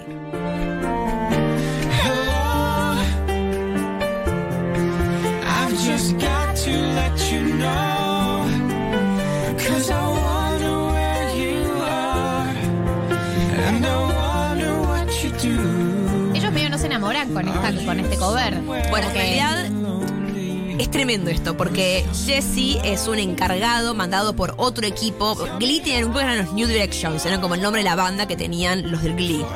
Pero había otra banda contra la cual competían, eh, que llamaban Vocal Adrenaline, Sí, sí, amo que te que eran tipo los malos, y la líder del grupo era la madre biológica de Rachel, que era esta, Esta, esta cantante. esta mujer tan importante que es la que estuvo en. Ay, chicos, la mujer que canta el Elfaba y la otra en el musical del Mago de Oz que se llama. Y Dina Menzel. Y Dina Menzel. ¿Y el musical cómo se llama? No, ¿no canta en Frozen ella? Sí, pero tiene un musical histórico de Broadway que es en el que está Elfaba y la otra, y cantan de Fire in Gravity, que es el origen de la bruja mala del Mago de Oz. No sé. Ay, chicos, no puedo que me estoy dando de esto. Eh. Wicked. Ah, Wicked, que ahora va a estar Ariana Grande. Eso es todo lo que Me sé de encanta. Wicked. Bueno, y Dina Menzel es como la madre biológica de Rachel, porque Rachel es, una, es adoptada por eh, una pareja gay. Sí, la, el- la quiere decir que la serie tiene todo el progresismo que puede tener. También Ryan Murphy eh, eh, es un creador con muy progresista, es gay él también. Y con mucha inclusión. Y, siempre con mucha inclusión, está todo, está todo. Que es algo también muy yankee, ¿no? Que es que haya cupo de todo. Este es el segundo tema que eligió Juanita. Tell me not to live, just sit and putter. Life's candy and the Dos de Rachel, sun's a creo. ball of butter. Esto es Don't Rain on My Parade. También fue como medio generó caos entre el público fan de los musicales, porque es un tema muy icónico de, de Funny Girl, que es un musical muy. El musical de Barbara Streisand, que eh, Rachel en la serie es su ídola máxima, Barbara Streisand, porque las dos tienen además la nariz eh, La nariz, grande y ella cree, como- ella cree que es una, una Barbara Streisand joven. Bueno, y un poco es. También le pasó que en la vida real tuvo unos problemitas, porque la actriz que hace de Rachel, eh, Leah Michelle, hace poco salió como el casting para hacer Funny Girl de vuelta en Broadway y ella no la eligieron a ella. Que escuchen cómo canta esta canción. O sea, no entiendo cómo no la eligieron. Eligieron a eh, Bernie no sé qué. Bernie no sé quién. que una piba. Eh, Leah Michelle no es muy querida en el mundo de Hollywood porque es medio desagradable para trabajar, pero no hay dudas de que es muy talentosa. No la eligieron y cuando eligieron a la otra, las críticas de los expertos eran terribles, que la mina no sabía cantar y que por qué eligieron a Leah Michelle. Y todo el mundo se la imagina ella tipo regodeándose y diciendo yo les elegí. Tienen que elegirme a mí. A ver.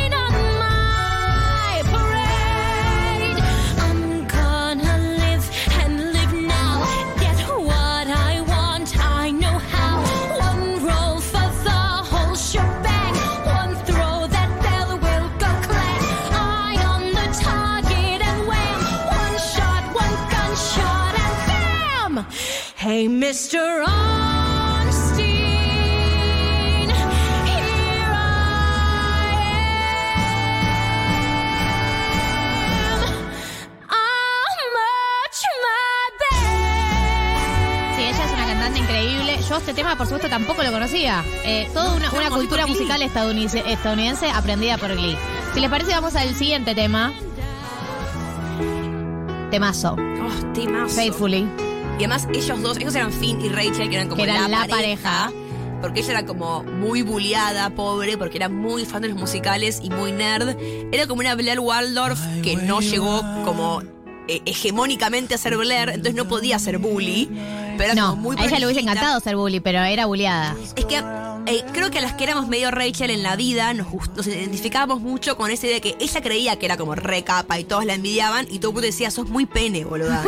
Entonces, como que Rachel generaba eso en la gente que somos medio así. Como sí, que, sí. Ay, yo soy Yo Blair". podría haber sido bully, pero no se me dio. Éramos La gente no me soy una incomprendida.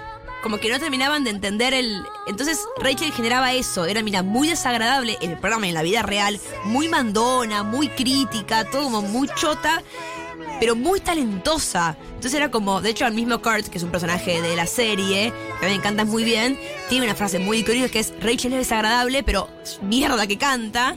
Y Finn era como el popular, era medio bobo, Finn, Muy pobre. Eh, lo meten en el. En tiene cosas muy raras, Glee. Como que fue filmada en una época como muy cambio de época, de alguna forma. Entonces, tiene algunas cuestiones que ahora las vemos y decimos, "Mm, esto es rarísimo. Como a Finn lo meten en el coro porque el director del coro, Mr. Yu, eh, lo escucha cantando en, En la- una en el ducha, baño. en una ducha lo escucha cantando. Le mete porro en el locker para decirle, te encontré droga, vas a ir preso, a menos que tú vayas al coro. Eso es tipo tremendamente ilegal. Y así entra Sí, me Finn. acuerdo. Pobre Finn. Bueno, hay un musical muy conocido que también eh, surge porque lo escuchan cantar. eh, ¿En cuál es que lo escuchan cantar y, y lo, lo buscan y le insisten para que cantan? A una película, no me Eso acuerdo es en Camp cuál. Rock. No. la trama de Camp Rock. Eh, No, no. Camp Rock no la vi, o sea, conozco. ¿Viste Camp Rock? Sí, no vi Camp Rock. ¿Viste el video de Estoy 15 de pensando alguna chica? tipo gris, pero no es gris. Alguna de ese estilo, como que él es muy buen cantante, lo escuchan cantar eh, eh, tipo en el baño o algo así y, y lo persiguen por eso, pero no me acuerdo. Bueno, por ahí en, la, en WhatsApp me pueden ayudar. Por favor. 1140 66 0000. Eh, Faithfully es eh, Rachel y Finn haciendo juntos esta canción en lo que es también una cosa medio de oficializar la relación. Sí, y creo que era en alguna de las regionals o locals. Había como muchos. Eso Muchas creo competencias que es muy que hacían. realista, porque el yankee es muy de competir constantemente eh, eh, entre la ciudad, entre el estado, entre otros países. Ellos siempre ganaban, aunque no, no eran los mejores No. en general, pero ganaban Pero eran igual. originales. porque Eran los buenos.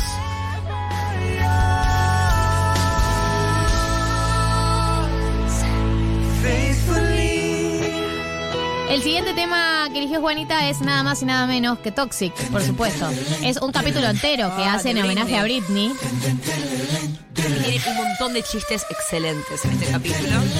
Tiene- tenía muy buenos chistes en general, Glee. Glee tenía un humor muy inteligente. Muy Ryan Murphy. Bueno, Sí, ahí yo Ryan empecé Murphy. como a conocer un poco el estilo de Ryan Murphy, que es como medio bizarrón, eh, un humor que es medio un humor negro, medio rari, eh, y que no se, no se frena frente a... Como que tiene inclusión y se anima a que esos personajes... Hacer chistes sobre eso también. Exacto. Bueno, Glee tiene un personaje icónico que era esta chica que era del grupo de porristas que tenía síndrome de Down y era muy mala. Sí. Eso me pareció increíble, como no solamente incluyo gente diversa, sino que también le dio el lugar a que puedan ser villanos. Eso me parecía que era muy, muy interesante. Y este capítulo también es raro, porque esta versión de Toxic es como medio sexy. Y está el Mr. Yu, tipo el profesor, como haciendo cosas sexys con los alumnos. Esto pasaba muy seguido en Glee y era muy incómodo.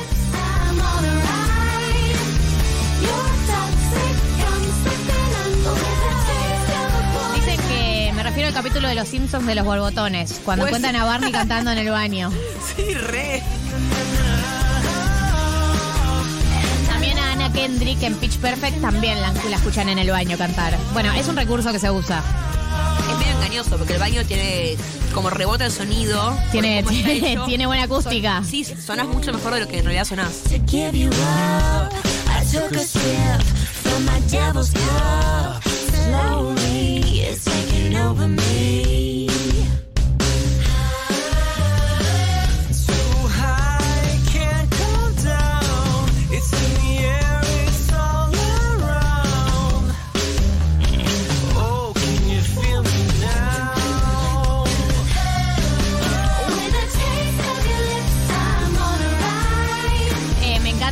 Donde hay dos personas en la audiencia gritándole Mr. Yu, I wanna be your Britney. Claro, esta, esta perfo era como tan sensual que genera en la secundaria como una subidón hormonal. Le arrancan todos como a chapar en el público. Era todo, era medio raro.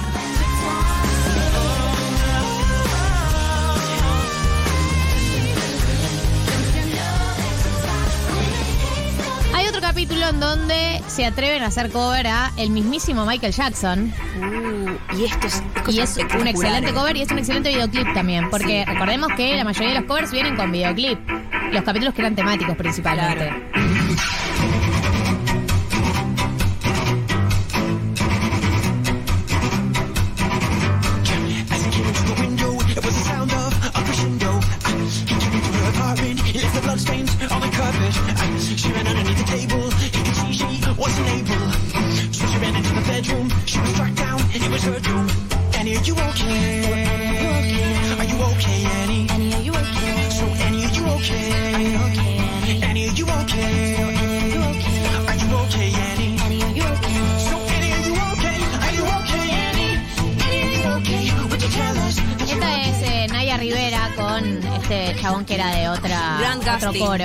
Eh, Naya Rivera que siempre tuvo como este rol medio de eh, fui una subvalorada, una subvalorada porque yo canto muy bien y siempre cotizaron Rachel y cotizaron A Mercedes. Mercedes, Mercedes. Eh, eh, Naya como que tuvo un momento en la serie donde empezó a destacarse más, ¿no? De tipo, che, miren lo bien que canta Naya Rivera.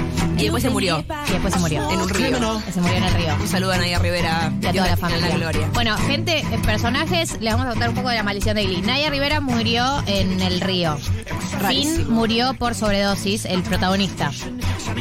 Mark, eh, el, el que hacía el coprotagonista de Los Hombres, ¿cómo se llamaba en la Puck. serie? Puck está es detenido, está en cárcel por eh, pornografía infantil. Sí, y, y se ahorcó en la cárcel. Y se ahorcó en la cárcel, así que murió también. Y algo muy gracioso, o sea, no es gracioso lo que pasó, pero es como medio raro.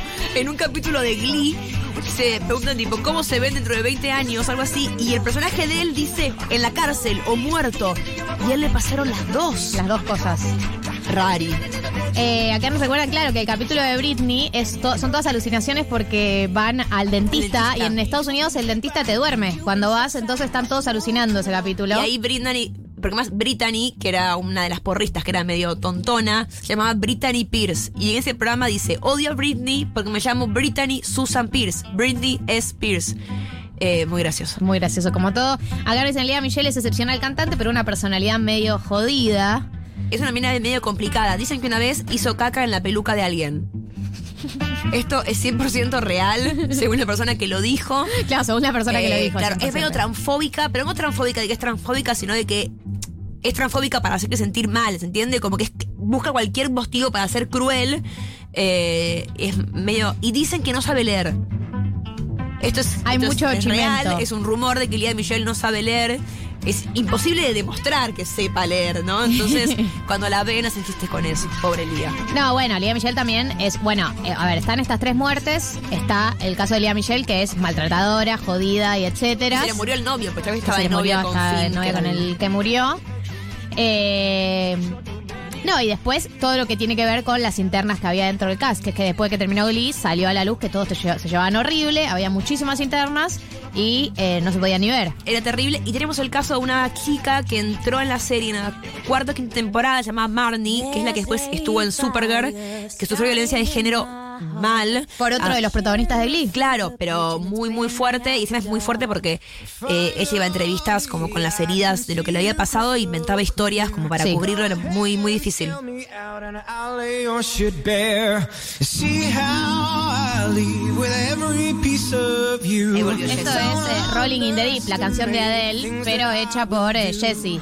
Y Lía Michelle también. Michelle, porque es cuando, es cuando reaparece Jessie en la tercera o cuarta temporada y es muy icónico, tipo está Rachel como boludeando en un escenario y aparece Jessie atrás de una escalera, tipo increíble. Eh, amaba a esa pareja y un poco me gustó de cuando se muere Finn en la serie hacen que termine con él. Que era amigo de los malos y la madre biológica de Lía Michelle como que lo convence a él de hacer que se había enamorado de ella para romper el grupo de Glee. Era rarísimo y al final terminó siendo bueno. rolling in the deep. You had my heart inside your and you played it to the beat.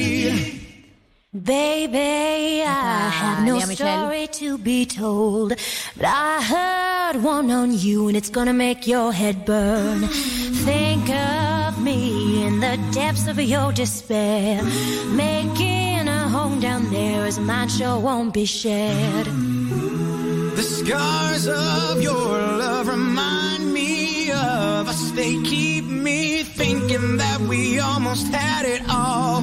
The scars of your love, they leave me breathless. I can't help feeling. dejar ver estos videos hoy a la vuelta. Me agarra como la locura y arranco a verlos. Acá nos dice un oyente que yo le regalé el CD original de The Warblers. The Warblers que eran los contrarios, los malos, digamos. A mi ex y al día siguiente cortamos. Me acuerdo pagar esas tres cuotas llorando full Rachel Berry impersonation. Que el concepto de The Warblers era tremendo porque eran otra escuela, una escuela privada, que vieron que en Estados Unidos una escuela privada es algo muy de cheto. Eran todos varones y el coro eran todos varones y eran todos gays. Y eran muy malos. Entonces era como muy bueno el concepto de tipo malísimos. Y ahí es donde Kurt conoce a su novio Blaine, que es una gran, gran pareja de. Una excelente pareja. Eh. Darren Criss es el actor. Que después fue, fue medio como el actor fetiche de Sí, Ryan Murphy. sí, sí, sí.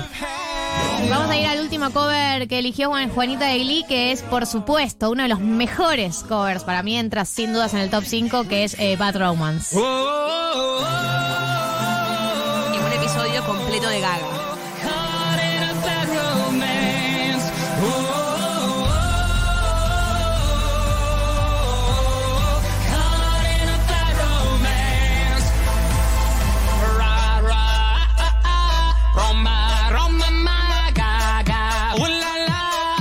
Lo hace todo, todo, el, todo el coro, digamos. Están todos disfrazados de distintas versiones de Gaga. Y el vestido de Rachel se lo hace su madre biológica con la cual se reencontró después de que dejó de ser mala. Pasaba eso muy seguido.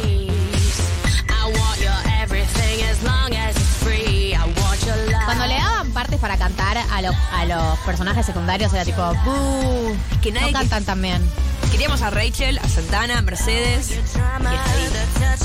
ahí. Claro, recuerdan algo, que es cuando Glee hizo rock, de Rocky Horror Show. Que yo la película de Rocky Horror Show la conocí por Glee también. Sí. Todo. Todo una, una, una- Y es muy una bueno. parte de la cultura aprendida. Es muy bueno. eh, hacen un capítulo entero. Sí. Es muy bueno. Y en ese capítulo, Mr. Yu tenía una mujer que era muy mala, como que le mentía, y se enamora de una maestra de la escuela que tenía un toque de contaminación muy fuerte, era medio, eh, ¿cómo se llamaba? La mujer de... La Emma. Emma. Y en este capítulo medio que tienen como relaciones muy raro con el tema de Rocky Horror Show, que es medio lo mismo, que está muy bueno.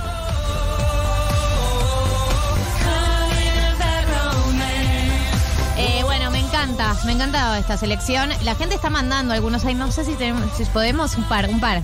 Eh, me dicen Rumor Has It. Ay, por favor. Buenísimo eso. Pero además no es el mashup, Es un mashup. Someone Like You, ¿no es? Exacto. Rumor Has It. Es un mashup de Adele. Eh, Me encanta, es un Que en mashup ese- de Adele, que es Rumor Has It, Someone Like You. Y ahí se enoja Santana porque piensa que Finn la va a sacar del closet de la fuerza. tipo Yanina la Torre, pero al final no iba a pasar eso, pero Santana siempre estaba enojada. Siempre está enojada Santana, tiene como eso, es la característica de su, de su personaje. Vamos a poner este cover, lo dejamos entero, si les parece, si lo encontramos, eh, y seguimos con más 1990 porque no puedo seguir dedicándole tanto a Glee. O sea, me encantaría hacer un programa especial de Glee, pero hay que seguir adelante.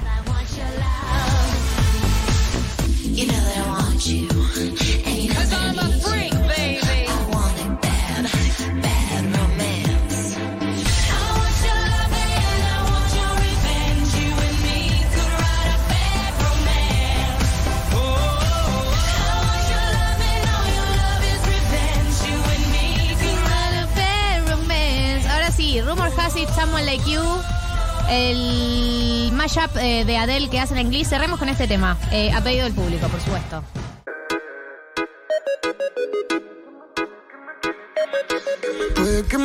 Bueno, quedan 10 minutos de programa. Eh, Juan, y yo te cuento que esta noche no es una noche cualquiera para los oyentes de Futurock, eh, más que nada los oyentes cordobeses de Futurock, porque hoy hay Fervor, que es la fiesta de Futu, que se fue a Córdoba porque va a empezar a recorrer todo el país. Bien federal. Sí, bien federal, esa es la política, esa es la política de la fiesta, porque obviamente estuvo acá en Capital Federal, pero siempre aparecen eh, eh, lógicamente planteos del resto de los oyentes del país diciendo eh, cuándo van a venir. Por eso se, se fueron para Córdoba, María del Mar se fue recién con Tomás, porque los dos se, van para Córdoba. Eh, y estamos palpitando la previa. Somos de hecho el último programa del día de hoy, antes de que suceda la fiesta. Y la pregunta es. Por un lado, ¿cómo están viviendo la previa de la fiesta? Porque sé que hay muchos de los que están escuchando van a ir hoy a la noche. 11 40 66 000. Y la otra pregunta que nos hacíamos es: ¿qué características tiene que tener una fiesta que está buena? Digamos, una fiesta que vos decís, che, fue una muy buena fiesta ayer, ¿no? O sea, la considero de un 8 para arriba, un 7 para arriba. Eh, características para mí de la fiesta y características eh, de uno, digamos, ¿no? Cómo uno la vivió. O sea, por ejemplo, yo una buena fiesta es una fiesta en donde ya llego levemente afectada, digamos, no puedo llegar en cero. Sí, si no, si llega Eh, sobrio no va a estar buena. Llega- porque, digamos, el desafío de tener que hacer todo el, el trayecto, ¿no? De, de- de- de tomar alcohol dentro de la fiesta nada más, eh, me resulta mm, muy exigente, ¿no? Tener arrancar de cero. Llegar a una fiesta que esté puesto el reggaetón, el cachengue, lo que sea, y yo estar en cero, me resulta un montón, me resulta invasivo. No, además, sos muy consciente, estando sobrio, de un montón de cosas espantosas, horribles y poco bromatológicas que ocurren en fiestas. La gente Bueno, en épocas de COVID más aún. La gente te empuja, el piso está sucio, está tu ex. Es como que cuando uno está entonado, todo eso no te importa. Pero parece más liviano y más llevadero. hay que encontrar el punto justo, porque si no, si ya llegas muy, muy borracho, No, se muy, te muy va el alcohol a mitad de la fiesta y ya tenés que irte a dormir. Sí. Y todo el resto está como. No, tenés que llegar empezando. con, eh, para mí, habiéndote tomado un vaso y medio de algo. Sí, puede ser. Un vaso y medio. El, el- el medio lo tomaste de camino, digamos, ¿no? El famoso viajero. viajero. Eh, esa para mí es una característica. 11 40 66 000. 0000 son cuatro ceros al final. Eso, cómo la están palpitando y dos características de una buena fiesta. Otra característica de una buena fiesta, para mí, es eh, me tienen que tirar viejazos. O sea, me encanta el reggaetón actual. Yo, eh, todo, consumo todo. Duki, Tiago, María Becerra, todos, todos los traperos actuales. Pero me tiene que sonar en algún momento eh, locura automática. ¿Entendés? Me tiene que sonar en algún momento. Pásame la botella, una calle me separa, digamos. Gasolina. Sí, tienen que sonar. Si, si no apelás a mi nostalgia en algún momento de la fiesta, la voy a considerar eh, insuficiente, claro. Para mí la locura automática, esta canción es una canción que debería sonar en toda fiesta obligatoriamente. Por ley. Por ley. Yo, en mi breve experiencia como DJ, que incluye cuatro eventos, la pongo siempre. La pongo siempre. Eh, debo decir. Tiene que estar. Eh, otra característica para mí es ir con un buen grupo para salir. Porque uno tiene buenos grupos de amigos, pero no todo buen grupo de amigos es un buen No, grupo para salir. totalmente Hay grupos de amigos que la bajan para salir. O sea que no. Y hay grupos de amigos que están hechos para salir. Hay gente que no toma, gente que. No, gente que- temprano. Que no baila, que se sienta. La gente que se sienta es. ah, eh, Bueno, yo soy complicada para salir. Acá esto, mis amigas me van a, van a estar diciendo qué cara dura que es. Yo soy complicada para salir, me quedo dormida. A mí el alcohol me tira sueño. Eh, tengo que tener como una cuestión muy química de tomar precisamente lo que tengo que tomar. Me da la miedo cantidad y la calidad. Porque si no, me pega sueño y a mí me han echado de VIPs de boliches por quedarme dormida en el sillón del VIP y que el pato va diga, flaca, no da. No Este es da, el perfil de la gente que acá. está acá y vos durmiendo en el sillón y me han echado. Claro. Así que sí, no, una, para amiga salir. que se queda dormida, la verdad que. O sea, la la, siempre, llevas, chicos, pero tenés que tener tres, cuatro personas más que te ayuden a, a subir esa situación. Sí, o que alguien vaya con Juana, se quedó dormida, tipo bajón. Alguien se haga cargo de la que se queda Eh, dormida. no, no da. Si tomo ener- energizantes con, con el tipo champán con speed, me despierta, pero le tengo un poco de miedo eh, que me dé un paro cardíaco. Claro, porque es de tiqui, tiqui, tiqui, ¿Viste? tiqui. Entonces como que, es que soy complicada para esas cosas. Eh, ¿Qué vamos a tener hoy en la Fervor eh, en eh, nuestra querida Córdoba? Obviamente va a estar Villa Diamante como DJ oficial. lo queremos muchísimo. Y Villa Diamante es un genio. Va a haber DJ sets de Bimbo, de Pablo 30. Va a haber Por Amarte Así con Dalila y Lucas Román. Va a haber regalos en vivo del Batman Rosarino, Tomás Quintín Palma. Va a haber boliche, ahora dicen, con Flor Halfon. Va a haber educación sentimental de 1990 con María del Mar Ramón, por supuesto. Así. Eh, y va a haber premios, sorprenda- sorpresas, brindis, chapes, perreo hasta el piso y todo tipo de mostras cordobesas en el escenario. Eh, acá nos dicen algo sobre una fiesta a la que fueron el fin de semana pasado, que ahora lo voy a leer y me lleva a otra característica que tener una buena fiesta, pero sin ninguna duda, que nos dicen, el fin de pasado fue una fiesta que no tenía DJ. La música era una lista de Spotify, 500 pesos la anticipada, 1000 en puerta, hashtag estafada. No hay peor fiesta que la que no tiene DJ oficial. Y no te digo un DJ profesional, una persona cuyo criterio se sostenga por lo menos la mitad de la noche.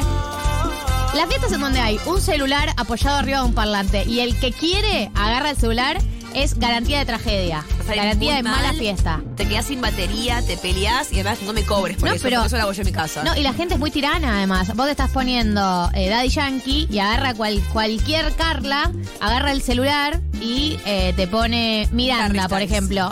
Harry Styles o Miranda, que yo amo a Miranda, pero es un momento de la fiesta muy particular. No puedes eh, de un momento para otro cambiar de género.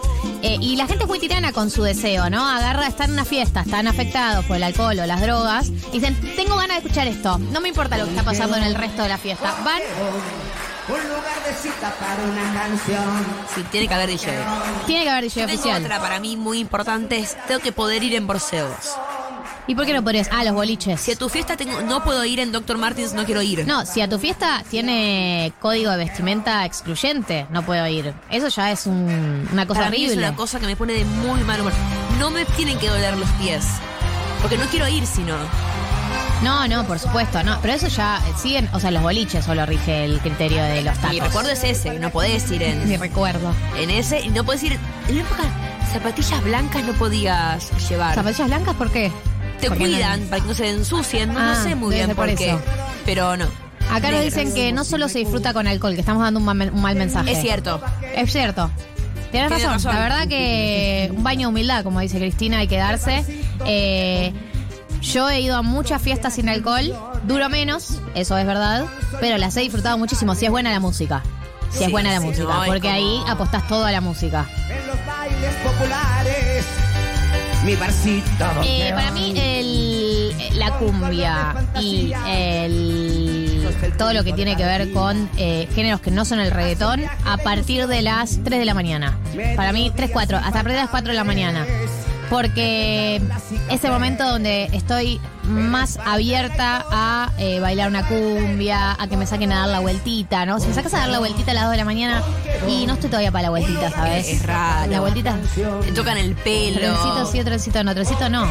Trencito no. No, trencito es otro tipo de fiesta que creo que no va a ser la de hoy. Es tipo un casamiento, un bar mitzvah. Ahí sí un trencito puede haber. Yo hoy tengo un casamiento y eh, confirmo que va a haber trencito. Probablemente Bueno, haya un trencito. Es inevitable. O sea, yo ya estoy mentalizada con que ese momento va a pasar, quiera o no Va a quiera. haber un señor con una corbata en la, En la cabeza. en la cabeza, cantando los piratas. Sí, va a ser un momento horrible. Eh, Se va a ver una persona con un collar de flores, Un eh, una siempre, siempre es un pelado con collar de flores. ¿Por qué? ¿Por qué? ¿Por Pero qué? bueno, es parte del concepto fiesta Carnaval carioca. Es carnaval parte de- carioca. No, es, es parte del concepto carnaval carioca. La tu corbata Sí. en la cabeza y los piratas. Carnaval carioca para mí un momento musical que hay que extirpar de los eventos. Es mi humilde opinión. A mí no me jode tanto, sí tuve, eh, mi única pretensión cuando cumplí 15 fue no quiero música brasilera. tuve como un Pero ahora está buena de la música. racismo y dije, "No- me gusta la música brasilera, no me gusta. Fue antes de Michel Teló y el Nosa. Chipego. Claro, fue antes de eso y yo no quería el onda, onda, buena, Buena onda, onda, me pone de mal humor. tac. Bueno, para mí, buena onda, buena onda, buena- buena onda, buah. Onda, Eso. onda, buena onda. El meneadito. Son todas partes del mismo género musical que es las canciones que te dicen lo que tenés que hacer. Ah, mal, hasta abajo, hasta arriba, acostado, No sé, no, no dos quiero burpees. cumplir, no quiero cumplir, no quiero cumplir. Delícia, assim você me mata. Ai, se pego, ai. Con Ace Chipego, que, es, eh, que fue tu reencuentro con la música brasilera, nos tenemos que ir el día de la fecha. Yo les quiero recordar a todos los que tienen entre 13 y 17 años que pueden bajarse la aplicación Cuenta DNI para acceder a eh, tarjeta de débito, caja de ahorro, todo, todo, todo, todo eso gratis. Antes era solo para mayores de 18 y ahora está habilitado también de 13 a 17 años, así que ténganlo en cuenta. Y hoy a la noche, fiesta fervor, y después el resto del fin de semana, todos alegría. Juanita, gracias por venirte. gracias por hacerme compañía. Gracias a David, eh, gracias a Juli, gracias a Mechis, gracias a Tommy Quintín Palma y a todos los que estuvieron formando parte del programa del día de hoy. Si les parece, nos vemos el sábado que viene. ¿Les parece? Bueno, me parece. Mata.